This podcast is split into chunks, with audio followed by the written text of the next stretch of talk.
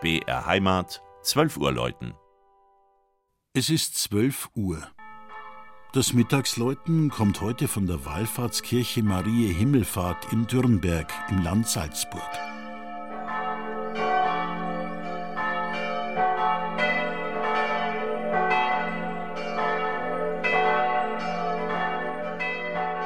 Wer den beeindruckenden Salzalpensteig in östlicher Richtung erkundet, der kommt, vorbei am Salzbergwerk Berchtesgaden, direkt zur deutsch-österreichischen Grenze und damit auf den Dürnberg. Kein hoher Berg, knapp 800 Meter, kein bedeutendes Dorf darauf. Nein, die bemerkenswerte Geschichte ist es, die den Dürnberg ausmacht.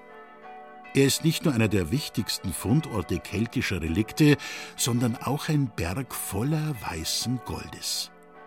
Schon vor mehr als 4000 Jahren wurde dort Salz abgebaut.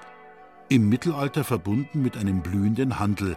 Und bis heute gilt für den Dürnberg ein besonderer Staatsvertrag, die sogenannte Salinenkonvention.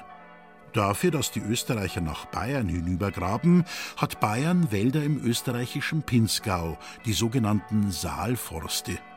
Das gilt seit 190 Jahren. Für die Dürnberger Knappen und ihre Familien ließ der Salzburger Fürsterzbischof Wolf Dietrich von Reithenau im Jahr 1596 die Kirche bauen.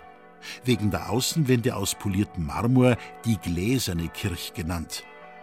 An der barocken Ausstattung des strengen Renaissancebaus wirkten namhafte Künstler mit. Geld war ja genug da. Doch den Mittelpunkt bildet das Gnadenbild von 1616 am Hochaltar. Eine auf Wolken thronende Mondsichelmadonna mit zwölf Sternen um das Haupt und dem gekrönten Kindel auf dem linken Knie.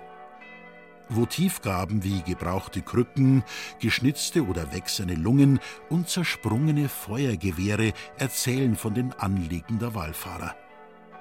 Angeblich blieben die Saalfeldener auf Fürsprache der Madonna vom Dürnberg von der Pest verschont.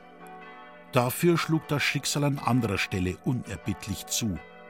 Weil sie im Fürsterzbistum Salzburg ihren Glauben nicht leben konnten, mussten sich im 18. Jahrhundert über 850 protestantische Bergleute unter größten Erschwernissen weit weg vom Dürnberg eine neue Heimat suchen.